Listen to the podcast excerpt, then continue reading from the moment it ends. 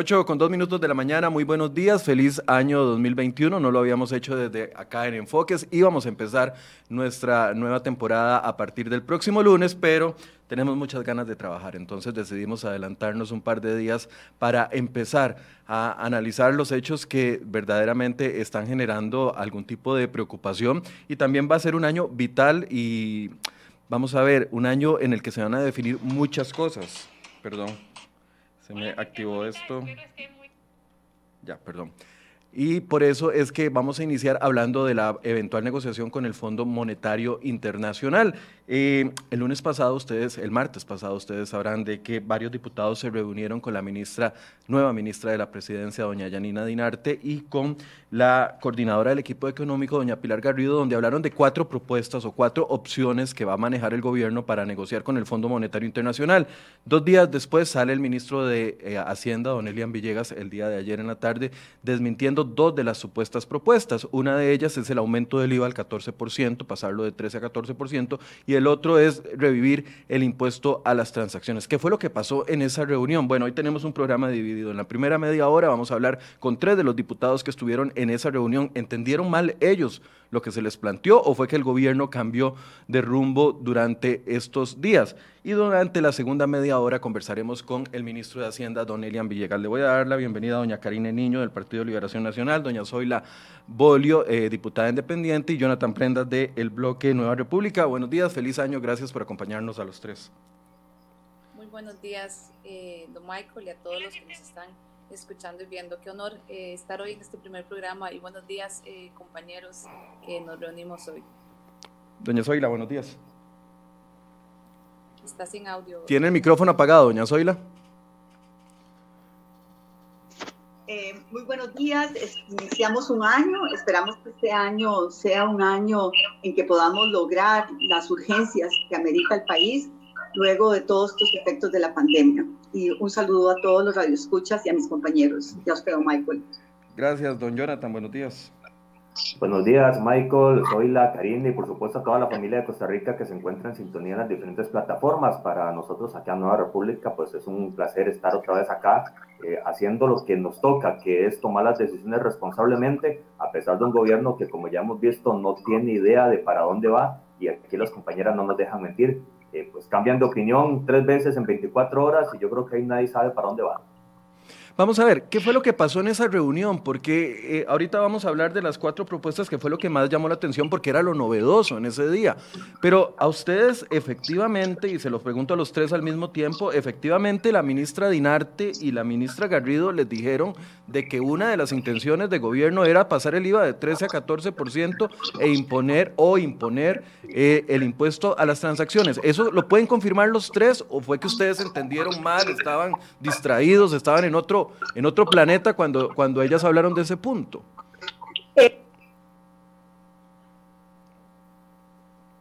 Doña Zoila, se le volvió a apagar el micrófono. Eh, la propuesta venía con tres ejes. Uno, lo que es reducción de gasto, otro, lo que eran activos y lo otro, lo que eran ingresos. Dentro de los ingresos normales venía lo que habíamos hablado, los premios a la lotería, exoneraciones. Pero en un momento hablaron de nuevos ingresos y que de esos nuevos ingresos teníamos que lograr un punto cuatro y nos dieron un menú de opciones para lograr esos nuevos ingresos y nos plantearon como cuatro escenarios posibles. Uno, efectivamente, subir el IVA en un 1%. Eh, ahí don el diputado Prendas fue muy contundente y dijo claramente no, no, eh, no estamos de acuerdo. El otro fue lo de las transacciones financieras, eh, modificado al que habían presentado, pero no nos dijeron cómo, ni cuánto, ni cómo lo estarían pensando, simplemente lo mencionaron. Y el otro era eh, la renta global y los impuestos a las casas de lujo de más de 200 millones de colones. Nos dijeron que podía ser uno de todos o una combinación de todos, pero que estaban eh, viendo y experimentando posibilidades, pero sí efectivamente se habló del IVA, de las transacciones financieras, del impuesto a las casas, de la, eh, y de, las, eh, de la renta global. Doña Karina, ¿usted entendió lo mismo? Sí, más, y, y ahora, eh, eh, Michael, vos decías que el ministro Elian sale desmintiendo lo, sobre los nuevos ingresos. Yo diría que nuevamente nos demuestra que este es el gobierno de las contradicciones. No es la primera vez que Hacienda desmiente o que o contradice, porque en realidad en este caso no, no desmentirnos porque eh, fue lo que sucedió. Incluso les voy a hablar lo que sucedió a, a, lo interno en cuanto al comunicado que salió de Casa Presidencial ese mismo día, mientras estábamos en media reunión, eh, don Jonathan dice, bueno, no hemos ni siquiera llegado al último punto y ya, ya sacaron el comunicado, me, lo acabo de pasar la prensa. Eh, hasta eso sucedió en media, en media reunión. Y, y, justamente el comunicado no plantea en ningún momento lo que se habló de nuevos ingresos. Entonces, eh, por supuesto que nosotros en medio de la reunión hicimos manifestaciones sobre que eh, nosotros, eh, más que la presentación muy escueta que nos eh, hicieron, hacía falta detalles y que el país no se podía reactivar si no, podía generar nuevos ingresos si no había una reactivación y que incluso no teníamos ni siquiera en nuestras manos y no nos estaban planteando ningún proyecto efectivo que viniera a reactivar y a pues a cargar en, en, el apoyo o en la ayuda que necesita el Estado a todos aquellos que hoy en día están fuera de eh, eh, esas cargas eh, impositivas que, que, pagamos pues muchos. Entonces que hicimos mención nuevamente que estaban volviendo a plantear nuevos la, la, recaudación de nuevos ingresos con, con, los mismos que siempre están regulados.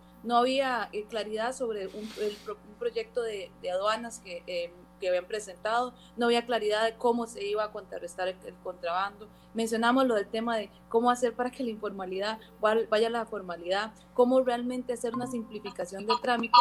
En fin, hicimos muchos, muchos eh, pues, eh, comentarios al respecto y eh, no, no, fue, no es cierto que no nos dijeron sobre las cuatro opciones. Lo que pasa es que aquí lo que vemos es que el gobierno lo, baila al son del viento. O sea, depende lo que, de, la, de la reacción o de la, o de la prensa o demás, eh, cambia sus posiciones. Y eso no es sano para el país y mucho menos para un proceso ante el Fondo Monetario Internacional. El país necesita más seriedad y eso es lo que estamos pidiendo. Transparencia, eh, seriedad para nosotros poder realmente tomar eh, nuestras decisiones basados en, eh, en las situaciones reales eh, en donde el gobierno está que esté planteando. Don Jonathan, cuando plantea esto, cuando hablan o cuando llegan al capítulo en esa reunión de, de los nuevos ingresos, eh, fue una conversación amplia, fue una conversación corta, lo mencionaron las ministras, de, las propias ministras fueron las que mencionaron estos, estas cuatro opciones.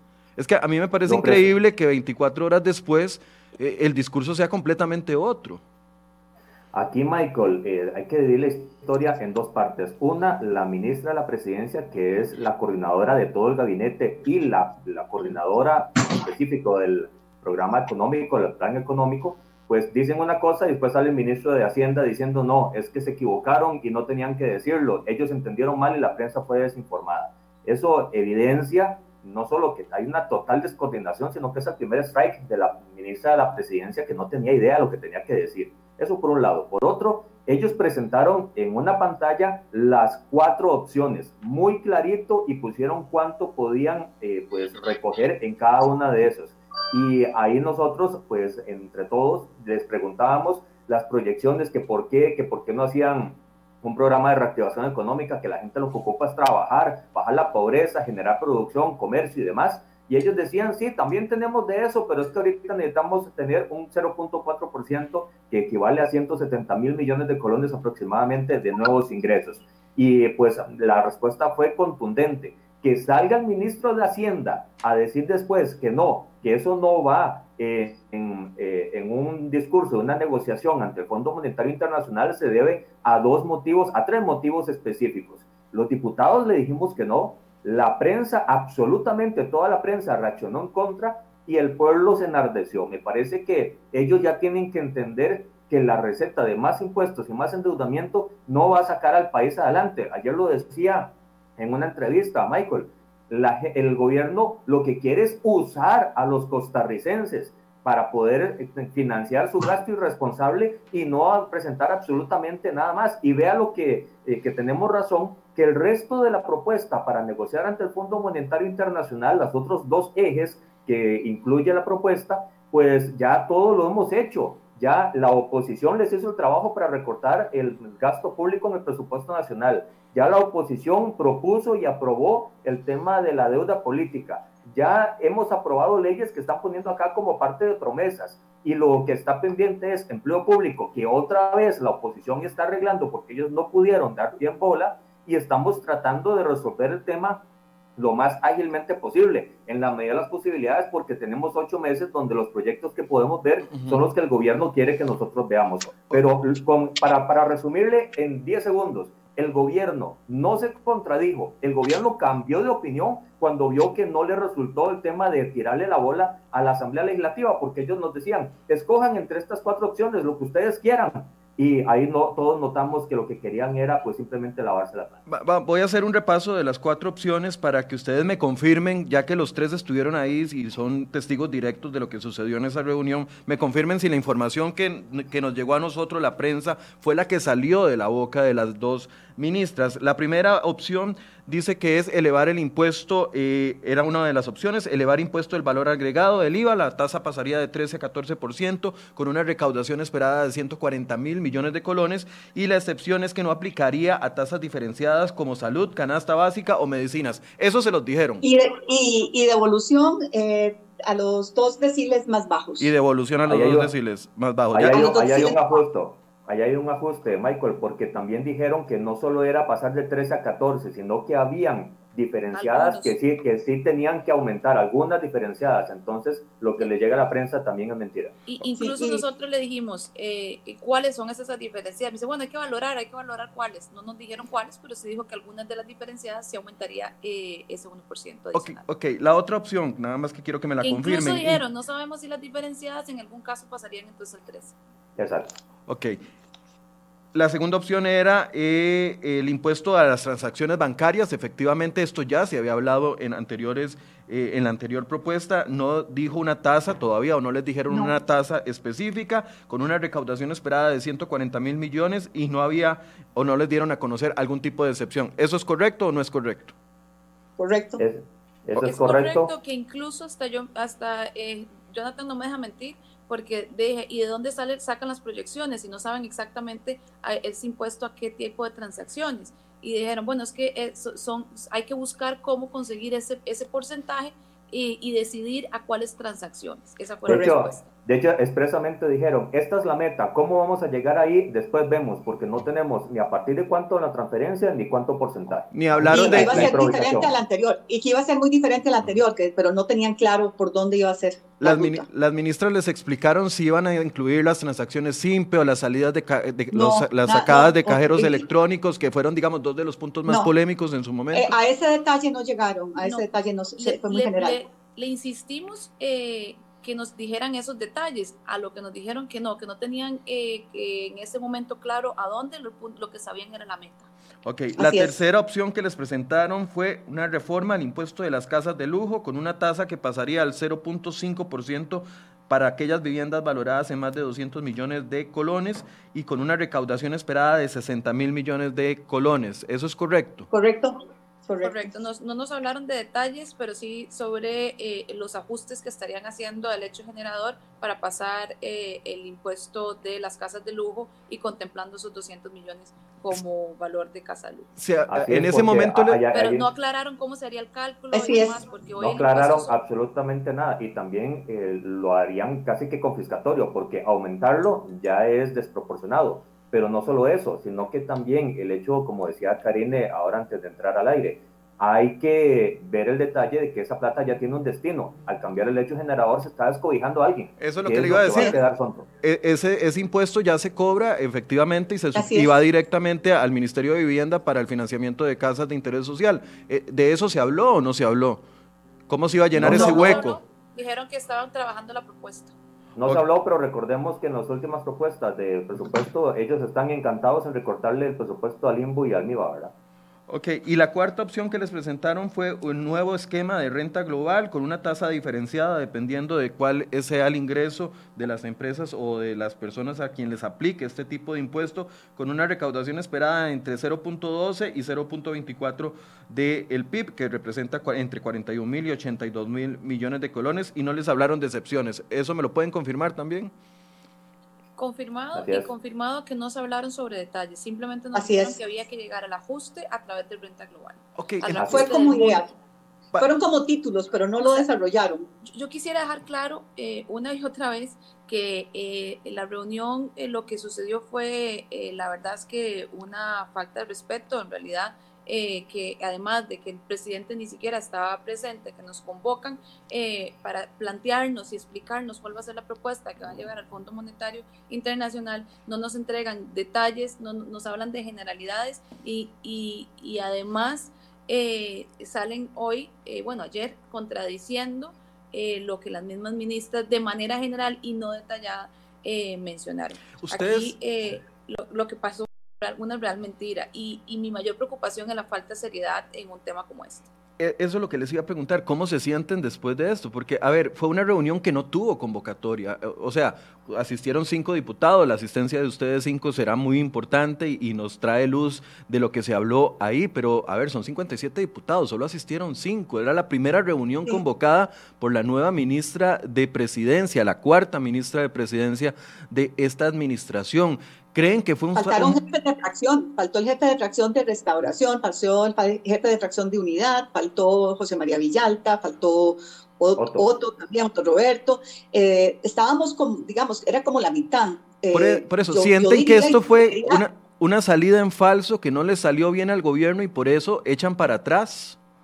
¿Cuál es la lectura? Yo lo, calificaría, yo lo calificaría como el primer strike de la ministra de Presidencia, que ella explícitamente dijo, yo quería eh, reunirme con todos, pero también estábamos entendidos que iba a estar el presidente de la República, el cual ni siquiera pasó a saludar. Algo me parece una falta de respeto total cuando lo que está en el tapete de la negociación para el Fondo Monetario Internacional. Esto sí es una salida en falso, esto sí es una total descoordinación, esto es una chambonada, esto es un ridículo lo que está haciendo el gobierno y lo que está dejando eh, entrever es que, insisto, el gobierno, esta es la tercera vez que está intentando subir el IVA, no es la primera y lo está haciendo en función del termómetro porque no sabe eh, pues reconocer las alternativas que desde la oposición ponemos para poder nutrir de recursos a un gobierno que sigue pensando en que es a través de impuestos y que nada más esa visión estatista, esa visión ideológica es la que está matando a Costa Rica después de siete años. Si íbamos con más expectativas, yo les decía a unos colegas suyos, Michael, que las expectativas estaban en el 2014 cuando empezaron. En este momento ya sabemos a los que nos enfrentamos, solo que ellos superan sus propios récords y lo que ponen sobre la mesa es totalmente ridículo. doña Zoila, ¿qué opina usted? Es porque no está, perdón. Sí, ¿qué opina usted? El, yo algo que me llamó la atención es por qué no estaba el ministro de Hacienda. Eso es un tema clave que tenía que estar él también. Tenían que trabajar como equipo. Y lo preguntó. planificación, presidencia y, Hacienda. Pero ¿por qué no estaba el ministro de Hacienda? Y lo preguntó en ese momento, doña Zoila.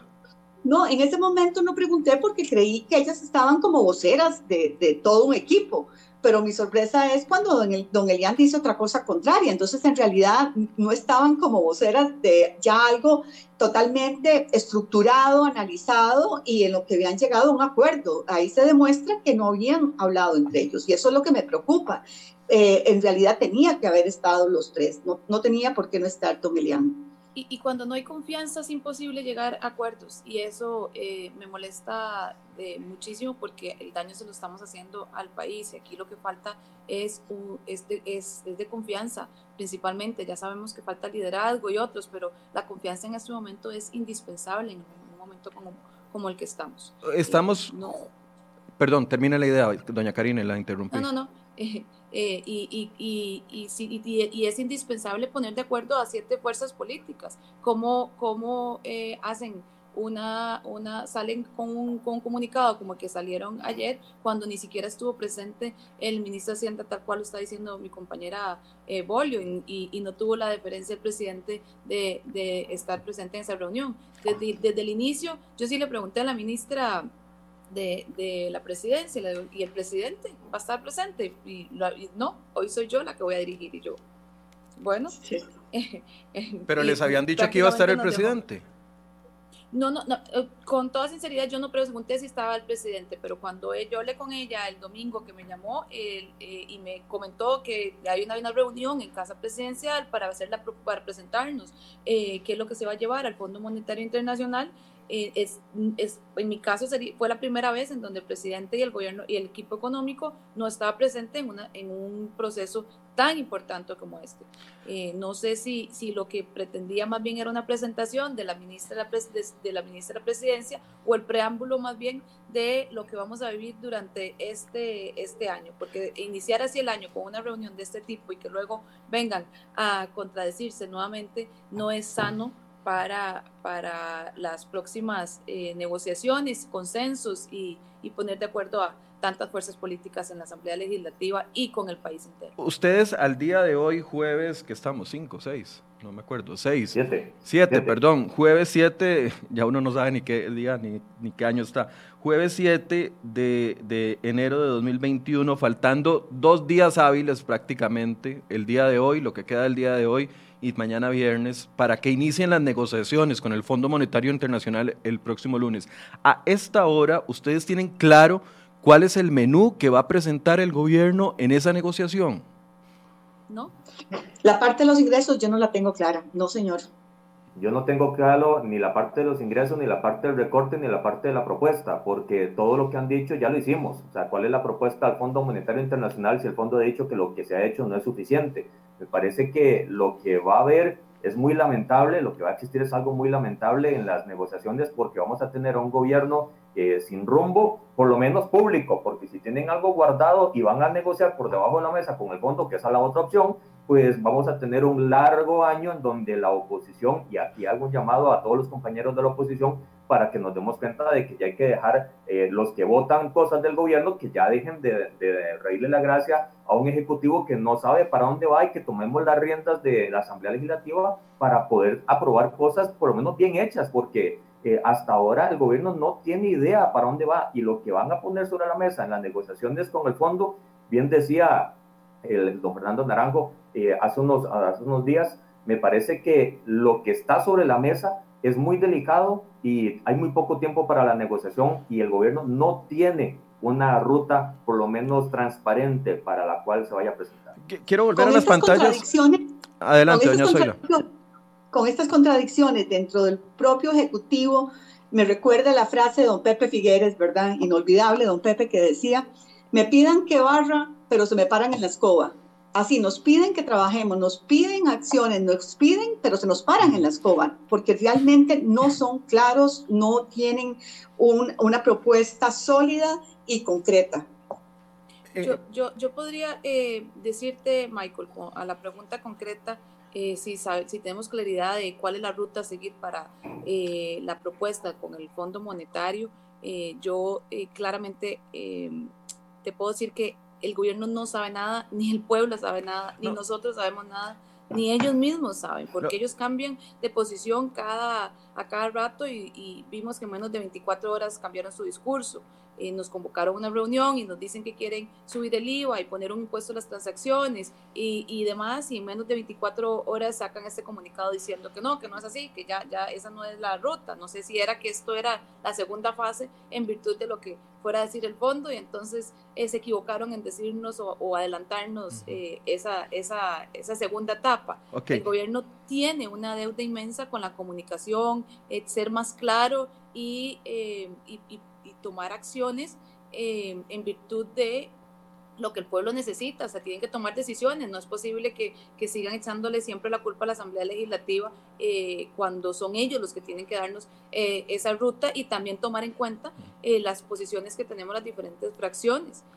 hoy en día existen muchos proyectos en los cuales el Ejecutivo dice que va a priorizar, pero no nos dice cuándo, cuáles y cómo. Yo les pregunto por la claridad, porque la mayoría de acciones o muchas de las acciones tienen que pasar por ustedes, y si, los si tres de los diputados que asistieron a la última reunión que se habló de este tema todavía no tienen claridad, eh, y yo no tengo claridad, y yo sé que varios medios de comunicación, o la mayoría de medios de comunicación no tienen claridad, analistas dicen que no hay claridad, el gobierno insiste en que sí, y uno quisiera ser constructivo y decir, bueno, esto, esto es con lo que vamos a ir a partir del lunes, pero si ni ustedes mismos, que son los que van a tener que discutir, aprobar y hacer el, el, teje y maneje de las leyes para ver si eventualmente se van a aprobar o no eh, lo que vaya en esa, en esa propuesta, y si ustedes no lo tienen claro, yo creo que de verdad falta un ejercicio de comunicación.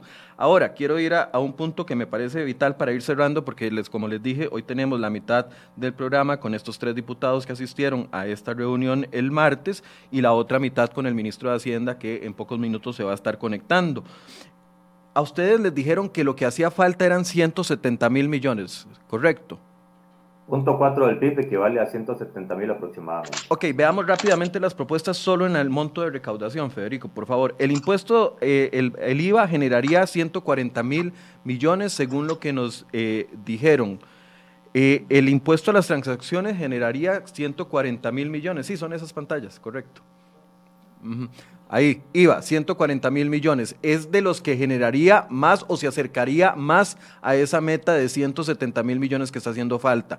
El siguiente era el de las transacciones, que también generaría aproximadamente 140 mil millones y se acerca muy bien a esa meta que tiene el gobierno. Estos dos quedan descartados y eran los que generaran o los que generarían mayores ingresos o la meta que el gobierno pretende llevar al Fondo Monetario Internacional. Al decir ahora que quedan estos dos fuera, lo que viene son dos que recaudarían mucho menos de la mitad de lo que hace falta, que es la opción 3, el de las casas de lujo, que dicen que recaudarían 60 mil millones, y el de... Eh, renta global, que, tiene un ámbito de aplicación muy grande y yo le veo mucha incertidumbre porque entre un 0,12 y un 0,24, entre 40 mil y 80 mil millones, hay un mar de, millones de diferencia. O sea, con estos dos, con estos dos, perdón, Jonathan, para terminar la idea, con estos dos, el de casas de lujo y renta global, no se llega a la meta que el gobierno está, está queriendo mantener en ingresos. Entonces, ¿de qué estamos hablando? A ver, me parece que ahí hay que precisar renta global. Eh, eso significa que las ganancias de las personas que pagan renta en sus salarios o en las actividades eh, independientes liberales van a tener que darle más al gobierno y tener que dejarse menos en sus bolsas para poder sobrevivir en un gobierno que no tiene una estrategia de reactivación económica. Eso me parece sumamente pues equivocado y nosotros ya le dijimos de frente a las ministras en Nueva República no va a aprobar ningún impuesto, ni aumentarlo, ni crearlo porque si, se comete ese error, el gobierno nunca va a hacer su trabajo de reactivar la economía, porque van a hacer, eh, simplemente se van a sentar en su silla, van a recibir la plata de parte de un pueblo que está tratando de sobrevivir. Esto por un lado. Por otro, ese punto 4%, en realidad el PIB está el punto entre 137.900 millones de colones. El dividido entre dos, 168.950 digamos que 150 mil, 145 mil, 150 mil millones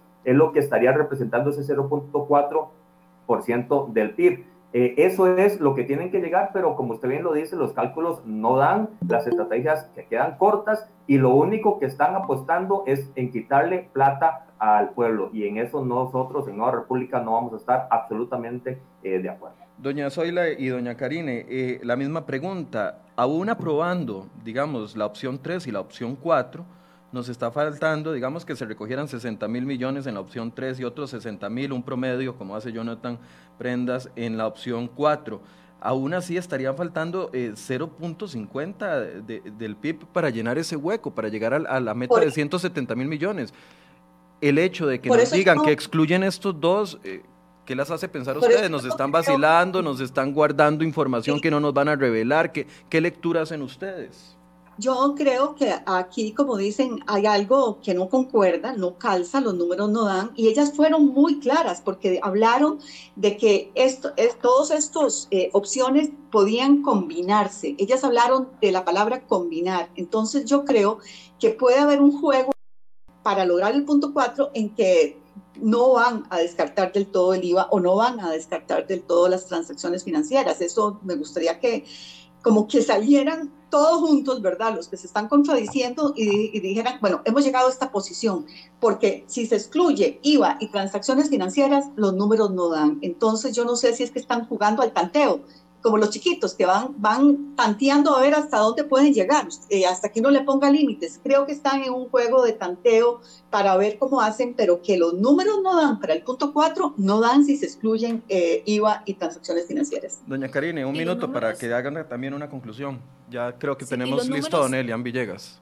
y los números no van a dar nunca si no reactivamos la economía, porque es sobre la, los mismos ingresos o cada vez menos, porque ni siquiera hay confianza. Lo he dicho en muchísimas ocasiones, no podemos pensar en más impuestos cuando ni siquiera hemos eh, podido reactivar la economía. Costa Rica tiene las tarifas más altas de renta en países miembros, incluso de la misma eh, OCDE que, que tanto mencionamos y con, tanto nos comparamos. Y tenemos un atraso enorme en diferentes temas que no han querido eh, enterar de lleno. Antes de pensar en más impuestos, necesitamos que los ingresos de las familias vuelvan a ser igual o mejor previo a la pandemia.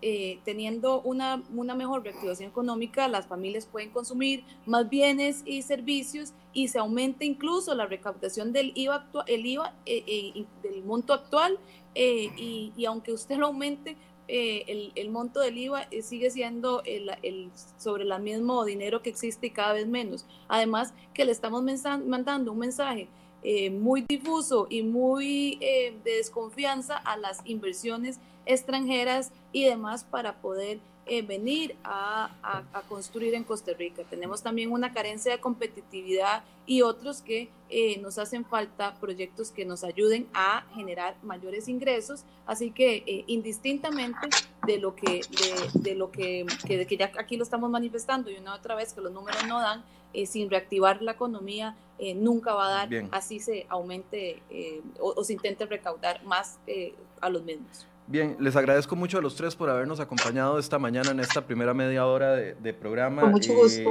vamos a proceder a, bueno, gracias, buenos días a los tres. Gracias, hasta luego. Buenos días, Michael, muy amables. Gracias. Gracias. Como les decía, hoy el programa está dividido en dos partes y en esta segunda parte vamos a tener al ministro de Hacienda en algunos minutos que ya va a estar me, dice que ya está listo, aquí me está diciendo compañeros que ya está listo para eh, ingresar. Esto es parte de lo que queremos eh, dilucidar el día de hoy, qué es lo que sí va a ir de fijo con el Fondo Monetario Internacional y no que, que no va a ir y qué fue lo que pasó entre el martes y el jueves y el miércoles, que hay un cambio en el Ministerio de Hacienda o en el discurso que el gobierno nos ha venido dando. Les voy a recordar las pantallas, don Elian, eh, yo sé que usted ya está ahí, solo que no ha abierto la cámara, ya abrió la cámara, ya tenemos al ministro de Hacienda, don Elian, a quien le doy eh, los buenos días y le agradezco por acompañarnos. Don Elian, buenos días. Feliz año. Muy buenos días, don Michael, eh, y muy buenos días a todas las personas que en este momento nos están siguiendo a través de su programa. Don Elian, ¿qué fue lo que pasó entre martes y miércoles? ¿Por qué usted sale a hacer la aclaración el día de ayer en la tarde diciendo que estos dos eh, propuestas, que por eso conversamos ahora con los, con los diputados y usted los escuchaba, eh, dicen claramente que la ministra Garrido y la ministra eh, Dinarte les dijeron que eran dos opciones que estaban planteadas. ¿Qué fue lo que pasó? yo, Michael, yo no estuve en la reunión, no sé qué, qué, qué habrá sido el tema son dos opciones que, que no están en la propuesta que vamos a llevar al fondo el próximo, a partir del próximo lunes.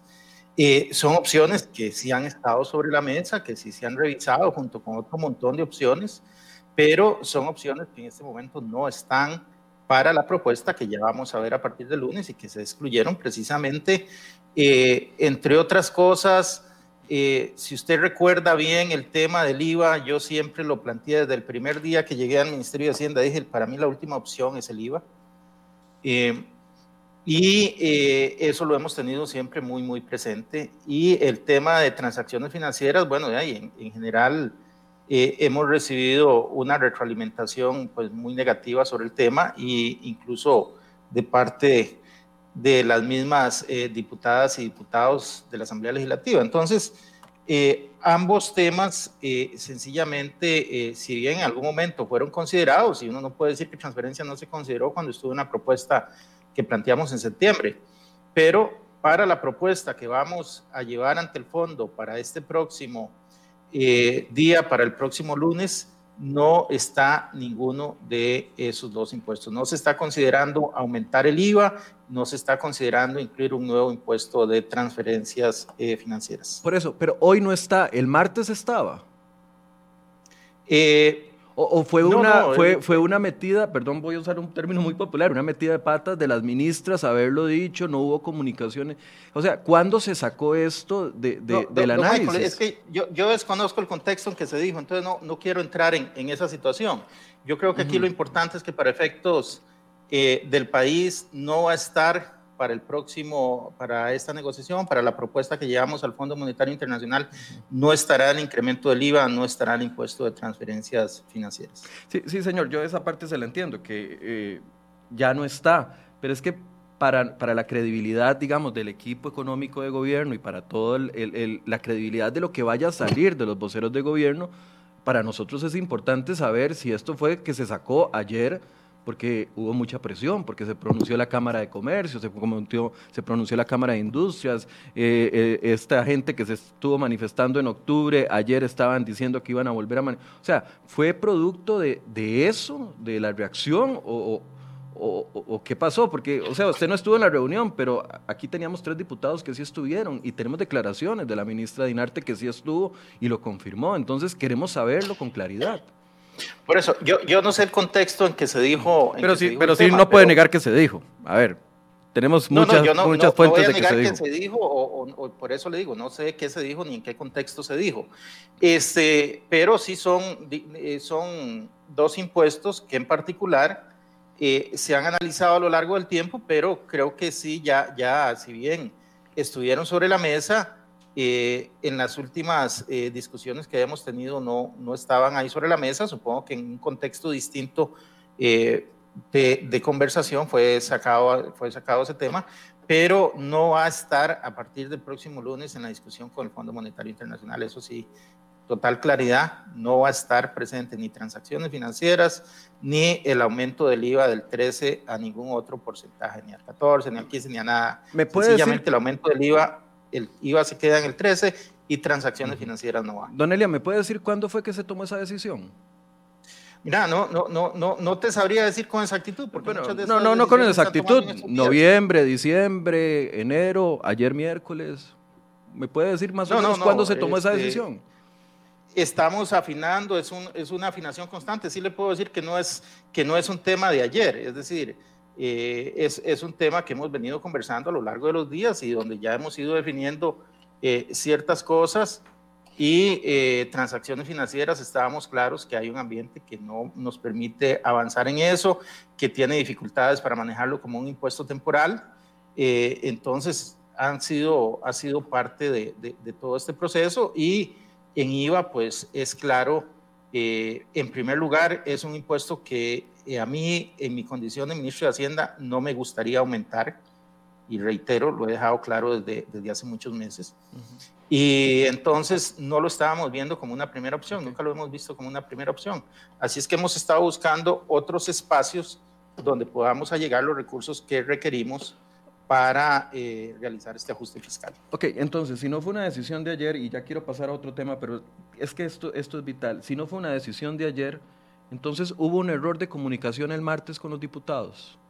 Ah, yo, yo, no voy a entrar en eso, Michael. Este, ya, ya, las situaciones se dieron, ahí están, ya la aclaración se planteó y lo que puedo garantizar es la seguridad total de que no se va a negociar con el Fondo Monetario Internacional un aumento del IVA más allá del 13, ahí se queda en el 13 y el tema de eh, transacciones financieras es un tema que no viene. Igualmente, de la propuesta anterior, no viene el tema del impuesto a la propiedad de bienes inmuebles ese impuesto no viene, en vez de eso viene el tema de impuesto a las casas de lujo, pero eh, eso es parte de los temas que, estaremos conversando con el fondo a partir del lunes. Don Elian, hemos conversado en off en algunas ocasiones y yo le he dicho que pareciera que no está clara la, posición o, cuál es la, la, propuesta concreta. Usted me ha dicho, no, ya hemos dado a conocer varios aspectos de la propuesta. Yo le quiero pedir en este momento que me ayude a construir eh, en, un, ejercicio muy básico, ¿qué es lo que incluye la propuesta? Porque si ustedes dicen que la comunicación está clara, pero del otro lado sentimos de que no, entonces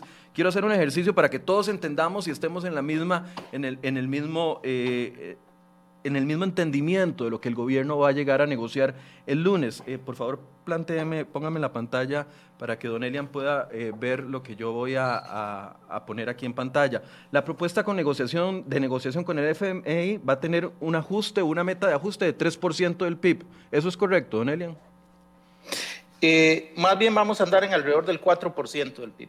Del 4%, ok, vamos a ver.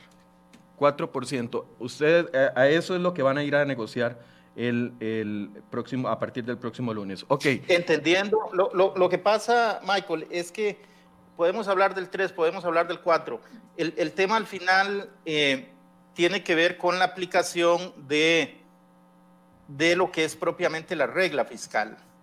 Eh, la regla fiscal eh, se vuelve acá muy importante. Se, lo pongo así sencillo. En la parte de gasto, y, y, más bien se lo voy a dar si quiere al 2024, que es donde ya estaríamos más o menos cerrando. Al 2024 estaríamos hablando de que en gasto eh, vamos a andar en alrededor de un 272 y en ingresos vamos a andar en alrededor de un 140. 272 y en ingresos 140. Lo, cierre en completo al 2024.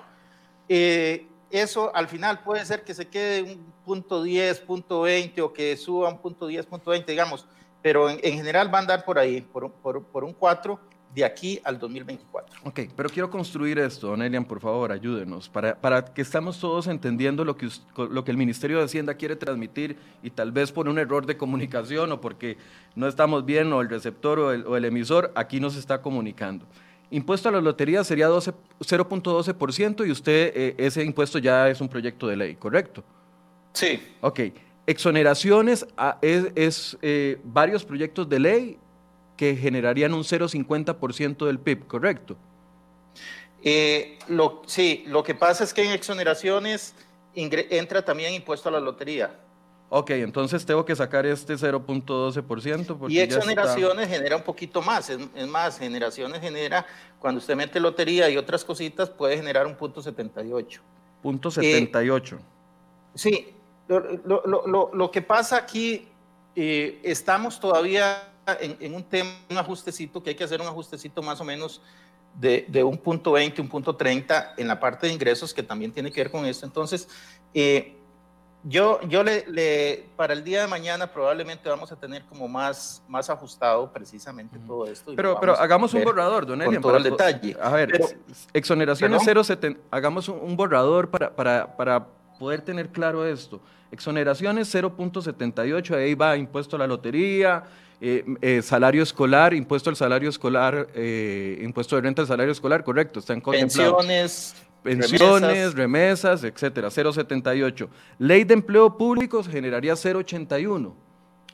Ley de empleo público va en la parte de... ¿Aló? Sí, señor, se le fue la voz. Don Michael se, nos pegó por ahí. No, yo lo, estoy, lo estamos escuchando, don Elian. Ah, ok, yo, yo, yo no lo escuché más bien, más bien a usted. Eh, lo, lo, que pasa es que no lo tenemos básicamente como eh, ley de empleo público. Sabemos que la ley de empleo público nos va a generar eh, alrededor de un punto 81, punto 83, que es en el, en el apartado de remuneraciones.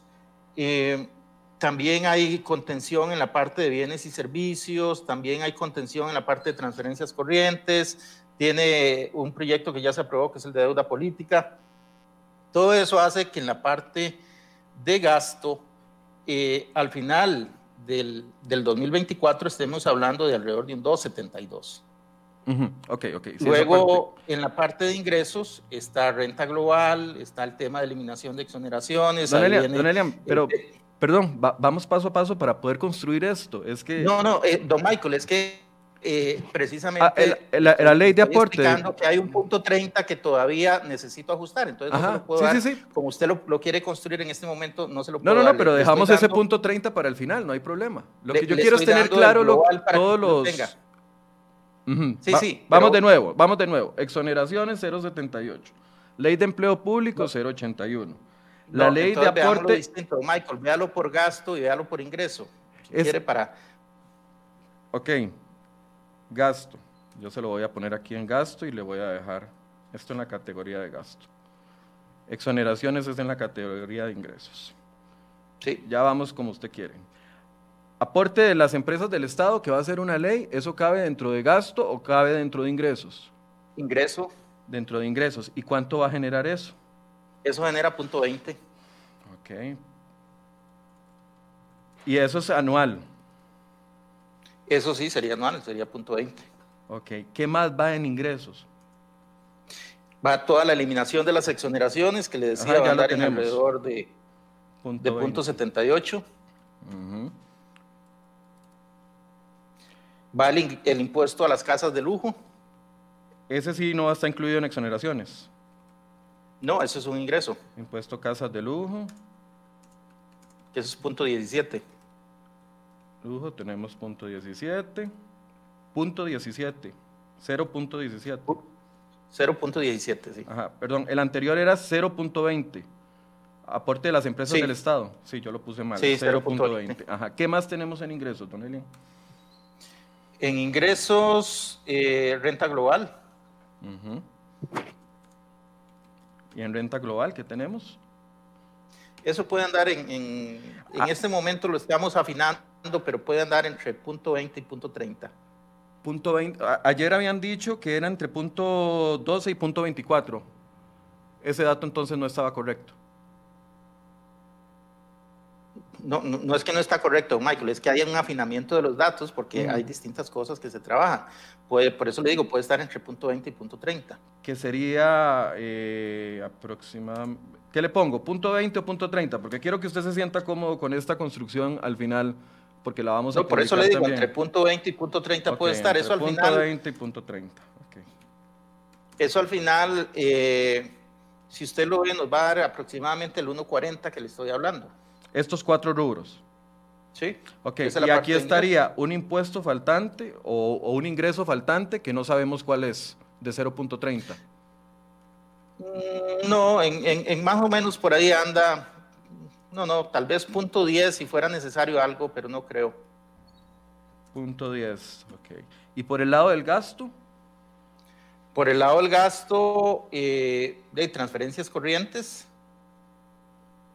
Ahí hay una contención en las transferencias importante, eh, que ya incluso ya se ve en el, en el presupuesto actual. Nosotros tenemos, eh, en la propuesta que le llevamos a la Asamblea Legislativa, había una contención del gasto de más de 300 mil millones de colones.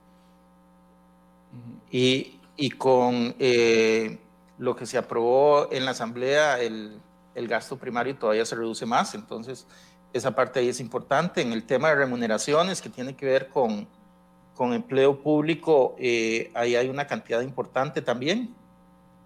Y en la parte de bienes y servicios también tiene que haber una contención importante y en deuda política que ya se aprobó, eh, que eso aplica para el 2021 y el 2022, que es un punto 09 y un punto 001.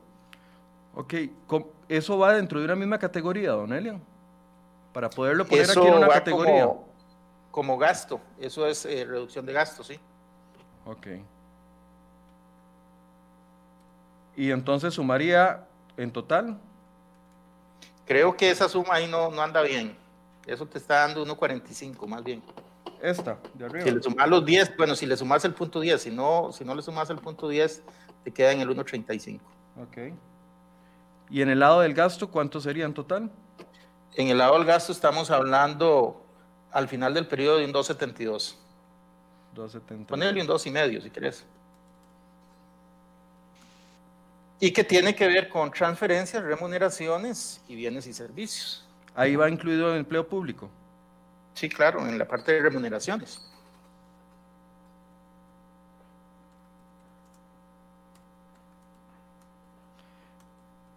Esto es lo que le vamos a llevar al, al FMI entonces, don Elian. Sí, señor. ¿Por qué no lo han presentado así?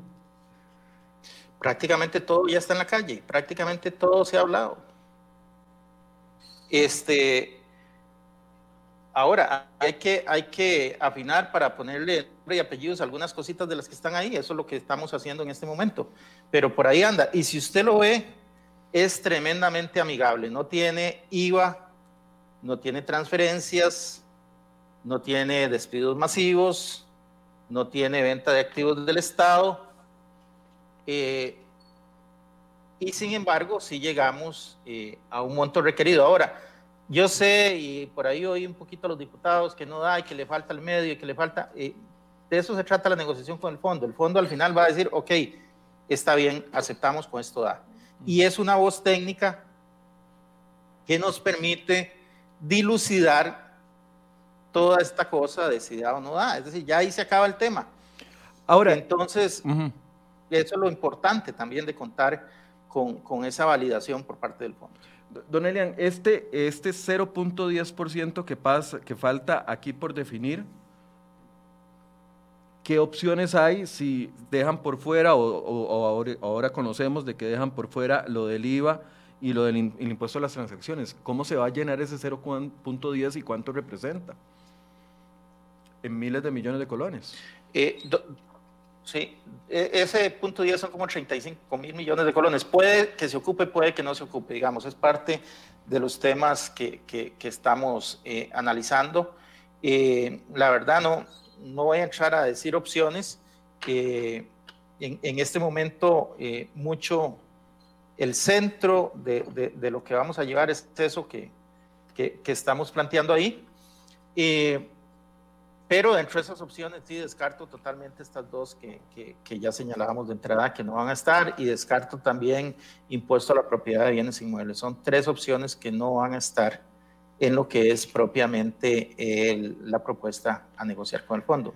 Eh, pero en lo básico es eso. Ok, ahora, don Elian, existe el ambiente eh, político y yo sé que, aunque esto es una tarea de la ministra de la Presidencia, eh, también usted va a ser el, defensor y ayer me decían que ya ahora usted va a ser el vocero de este tema en, lo que es el tema fiscal, eh, me lo planteaba otra fuente de, de gobierno.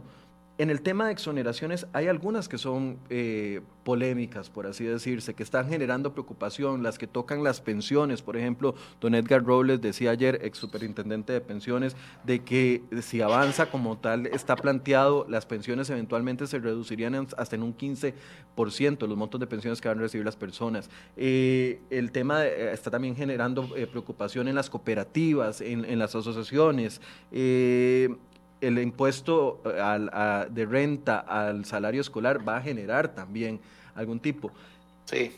¿Esto cómo lo van a manejar para que eventualmente yo, yo entiendo eso eh, un poquito y no, lo he oído bien, pero, pero le entiendo el planteamiento. Eh, lo que pasa, don Michael, es que le voy a decir una cosa. la única forma de que podamos hacer algo sin molestar a nadie, de ahí es que de una forma mágica nos inventemos las cantidades de dinero que requerimos. Pero evidentemente cualquier proceso de estos ocasiona incomodidad a algún grupo. Y eso yo creo que es eh, absolutamente eh, normal. Eh, así es que acá lo que hemos buscado es generar la menor cantidad de medidas que vengan precisamente como a levantar muchas olas en sectores amplios. Eh, por eso lo que hemos eh, generado a través de estos días o lo que vamos a estar negociando con el fondo son un conjunto de medidas que son progresivas, un conjunto de medidas donde buscamos eh, de la forma de forma denodada no incrementar impuestos. Lo que estamos tocando son exoneraciones. Si usted lo ve, un componente gigantesco va por el lado del gasto público. Eso va a implicar un esfuerzo grande, no solo de esta administración, de la administración que sigue, para contener el gasto público. Eh, pero va a ser muy interesante de aquí al 20, cuando se vean los resultados del 2020 y se pueda analizar el esfuerzo que hemos hecho nosotros en contención del gasto público. Porque eso es algo que al día de hoy yo sé que alguna gente, y sobre todo en la Asamblea Legislativa, dicen, es que son unos gastones. No, no, vamos a ver los números. Y con los números en mano vamos a poder hablar de gasto público y vamos a poder decirles que tenemos la autoridad moral para decir que esto va por el lado del gasto y que nosotros hemos contenido el gasto y que vamos a contener el gasto también en el 2021 y que va a tener que seguir ese esfuerzo durante eh, dos, tres años más. y a partir de ahí se va a realizar el ajuste. Don Elian, eh, ¿Cómo va a funcionar a partir del lunes esa negociación? ¿Nos puede explicar, nos puede dar luz de cómo funciona esa negociación? ¿Va a ser una reunión quincenal, mensual? Eh, ¿cómo, cómo, va a funcionar eso? No, esto, no, no, no, no, tenemos, no tenemos tanto tiempo para hacer reuniones mensuales. Esto va a ser un par de semanas, donde eh, en este par de semanas, eh, por virtuales, eh, vamos a ir eh, cerrando los distintos temas eh, con el fondo. Nosotros... O sea, puede que se reúnan varios días pues, durante una misma semana. Sí, claro. Ok, hay un calendario. perdón, no lo oí bien, no, no le oigo. No, no, no, que si hay un calendario, si van a ser un par de semanas, va a haber reuniones todos los días. ¿Quién va a estar? ¿Va a estar usted? ¿Va a estar el presidente? ¿Va a estar el, presidente del Banco Central? ¿Quién, va a llevar a cargo la vocería de esto, de esta negociación? El presidente no, el presidente evidentemente en, esto eh, está en una función de consulta. Cuando, cuando lo requerimos, pues le estaríamos consultando para que eh, lleve adelante la toma de decisiones. Eh, estaría a cargo de la ministra de Planificación, eh, el gobernador del Fondo Monetario Internacional por Costa Rica es don Rodrigo Cuero como presidente ejecutivo del Banco Central y en este caso donde la temática más importante es la temática fiscal, pues me corresponde a mí estar. Además también eh, por, por, la ley soy el, subgobernador de, del Fondo Monetario en Costa Rica. Entonces, acá a cargo de nosotros tres estaría fundamentalmente este tema de negociación y por supuesto eh, el caso del presidente, cuando hayan situaciones eh, pues que requieran su intervención, a él se le solicitará y, participará.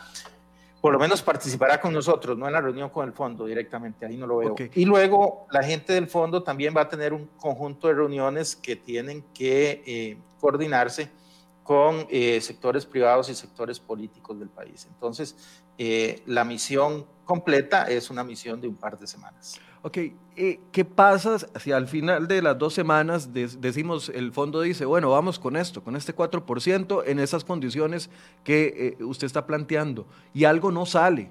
O sea, ¿qué pasa si el fondo, primero, hay muchas dudas en los sectores y yo se lo he preguntado y usted me dice, bueno, sí, hay algunos que dudan y todo el asunto. Digamos que el fondo aceptara esta propuesta de 4% en las condiciones que usted lo está, eh, nos lo está planteando el día de hoy. ¿Qué pasa si se cae algo de ese componente? Hay un margen de acción no sé, que, por ejemplo en el tema de exoneraciones el, empleado público generara muchísima, muchísima presión y lograra que no se aprobara, por ejemplo, eh, el impuesto de renta al salario escolar que representa 21 mil millones de colones. Usted me dirá si, si, no estoy, si estoy en lo correcto. De, se le hace un hueco inmediato a la propuesta. ¿Cómo se va a manejar eso? Eh, para eso precisamente eh, de ahí está el proceso legislativo y se, habrá que trabajar, convencer a a los diputados y diputadas de eh, la importancia del ajuste y la importancia de aprobar eh, todas las medidas que ahí se están negociando. Eh, es muy difícil, dadas las circunstancias políticas y financieras del país, poder decir, tengo este plan A del 4%, pero si ese no me funciona, tengo este otro también de un 4%. y eso, eso no es tan sencillo, es decir, llegar a donde hemos llegado eh, ha implicado un gran esfuerzo y no solo de afinamiento de números, sino también de afinamiento en lo político y en lo social. Y entonces decir, eh, de ahí, si eso no me sirve, tengo estos otros, no, no, no, no, no funciona tan sencillo, ¿verdad? No es, no es como que la liga tenía 11 jugadores en la cancha y si esos 11 no le funcionaban, sacaba otros 11 y los ponía, ¿no? Eh, es, esto no es así. Eh, Así es que eh, desde ese punto de vista, pues haremos nuestro mayor esfuerzo para darle todas las herramientas eh, técnicas a los diputados para poder convencerlos de la bondad de lo que se estaría acordando con el Fondo Monetario Internacional.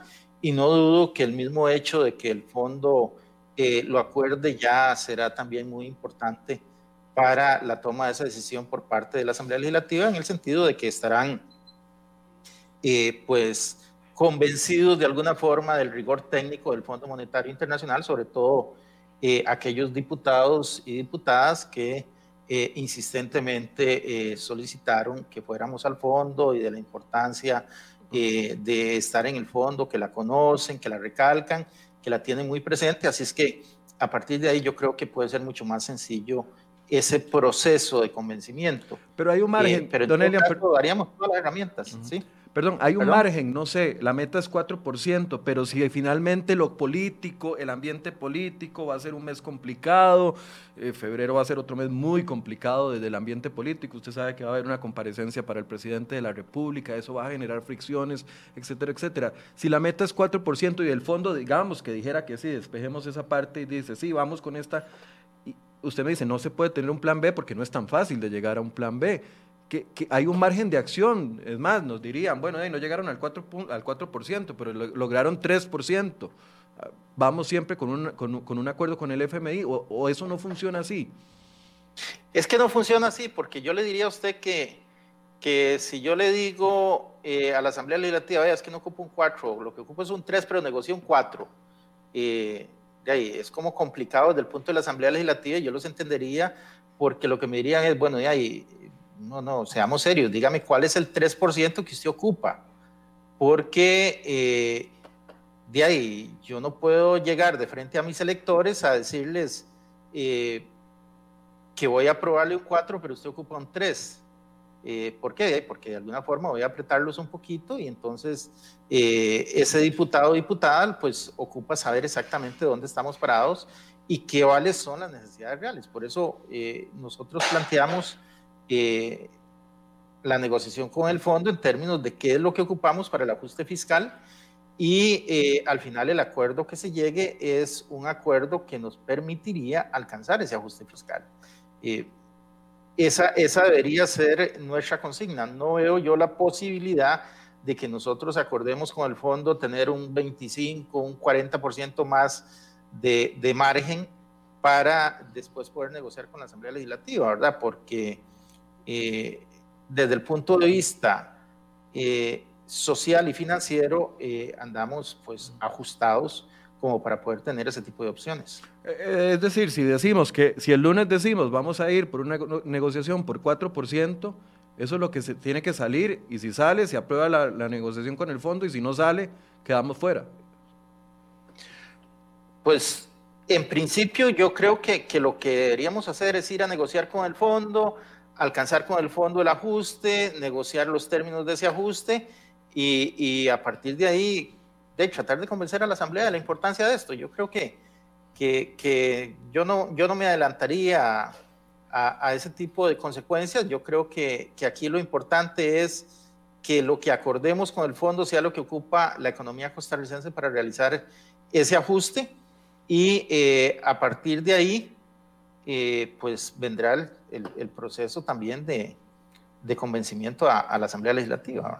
Ya usted ha escuchado, me imagino, algunas de las fracciones y con esto voy cerrando porque sé que solo tenía media hora el día de hoy para podernos atender. Eh, ya escuchó la, la, posición del Partido Unidad Social Cristiana, o si no sé si no, si no la ha escuchado, eh, ya se han pronunciado y han dicho no más impuestos de ningún tipo. El bloque Nueva República, que representa siete diputados, ha dicho no más impuestos.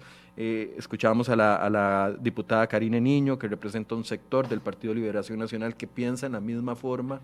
Ese apalancamiento de 1.45 de la propuesta en ingresos y que los que van a requerir reformas de ley, eh, ¿cómo va a lograr convencer a esas fuerzas políticas que están diciéndole desde ya, no, no más impuestos?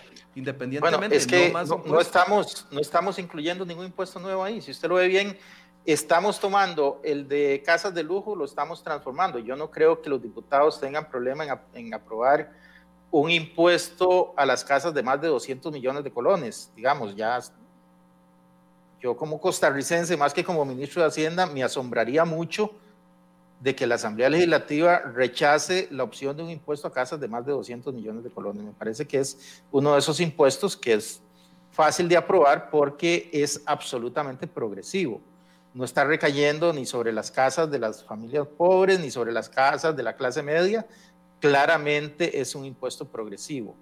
Lo otro que están ahí son eliminación de exoneraciones. Esas exoneraciones eh, son ventajas tributarias. En el tema de pensiones que usted me mencionaba, es una ventaja tributaria que tienen eh, estos regímenes de pensiones de hasta un 15%.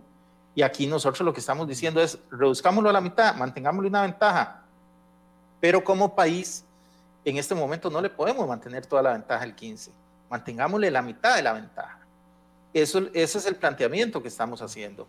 En salario escolar, lo que estamos diciendo es, vea, hace unos años el salario escolar pagaba impuestos sobre la renta, volvamos allá. ¿Por qué? Porque como país en este momento no podemos, eh, no estamos en condiciones para mantener esa ventaja de que el salario escolar no pague impuestos. Eh, no estamos diciendo eliminen el salario escolar. Estamos diciendo que pague impuestos sobre la renta. Entonces, yo creo que lo que hay que ver es cuál es la razonabilidad de las propuestas y creo que en su conjunto lo que estamos planteando es bastante razonable. Ya habrá tiempo eh, para, para, para, ver el, el detalle, pero eh, lo que estamos planteando, eh, si usted analiza, la gente lo que sale a decir es no quiero que me aumenten el IVA, no impuesto a las transacciones financieras, etcétera. Bueno, eso no va. Sé que en su momento hizo mucho ruido el tema del impuesto a los bienes inmuebles, eh, no lo estamos incrementando, hizo ruido tanto en, los propietarios como en las municipalidades, no lo estamos tocando ahora. Entonces, la propuesta que estaría llegando es una propuesta muy razonable, muy enfocada en la parte del gasto, con un pequeño componente en la parte de ingreso que no genera nuevos impuestos y que lo que genera es progresivo. Yo, yo esperaría que siendo eso así, más bien eh, el periodo de, aprobación por la Asamblea Legislativa sea realmente rápido, porque eh, acá, pues, lo que estamos haciendo es llevando adelante un proceso de ajuste fiscal con un coste social prácticamente de cero, y que sí va a fortalecer las finanzas públicas y que nos va a permitir acceder a los mercados internacionales al tener el visto bueno del Fondo Monetario Internacional, que probablemente nos va a permitir mejorar la calificación de riesgo cuando las calificadores vean no solo las cifras nuestras del año 2020, sino además que estamos llegando a un acuerdo con el Fondo Monetario Internacional. Entonces, ese tipo de cosas yo creo que todas juntas son las que nos van a permitir que la Asamblea Legislativa pues entre en clara eh, conciencia de que dentro de las circunstancias del país, el ajuste fiscal que estamos impulsando y que estamos logrando eh, sería pues un ajuste fiscal amigable para la población en general. Bien, muchas gracias, don Elian. Eh, por supuesto que le vamos a dar seguimiento y lo vamos a seguir invitando conforme avance esto. Yo me imagino que va a tener dos semanas que va a estar concentrado solo en este tema de la negociación. Probablemente sí, estas dos semanas vamos a estar muy metidos en esto, pero eh, ahí también en el espacio donde vayamos a estar vamos a tener eh, un espacio para la prensa porque precisamente sabemos que es importante mantener a la población informada sobre estos temas. Eh, gracias, no sé si quiere agregar algo, don Eli. No, no, en general decirle a la gente que si bien vamos a esta negociación con el Fondo Monetario Internacional, la propuesta que llevamos es una propuesta realmente amigable para el pueblo costarricense y la cual esperamos convencer al Fondo Monetario Internacional de sus bondades y de que es eh, también lo que requerimos de cara a este ajuste fiscal que necesita el país. Bien, era el ministro de Hacienda quien le agradezco que nos haya atendido un ratito esta mañana eh, para tratar de, tener más claro este panorama. Quiero poner el cuadro nada más de último para anunciarles, tal vez Federico, el, el que construimos con el ministro de Hacienda porque vean que dentro de esa propuesta de gasto, eh, uno de los componentes más importantes es la de ley de empleo público, que está en este aspecto de remuneraciones y representa un 0.81. Ese proyecto de ley tiene muchas críticas, muchísimas críticas por parte de algunos sectores. Unos dicen que no va a dar ese rendimiento, otros dicen de que está mal planteado, otros dicen que se va a venir al piso.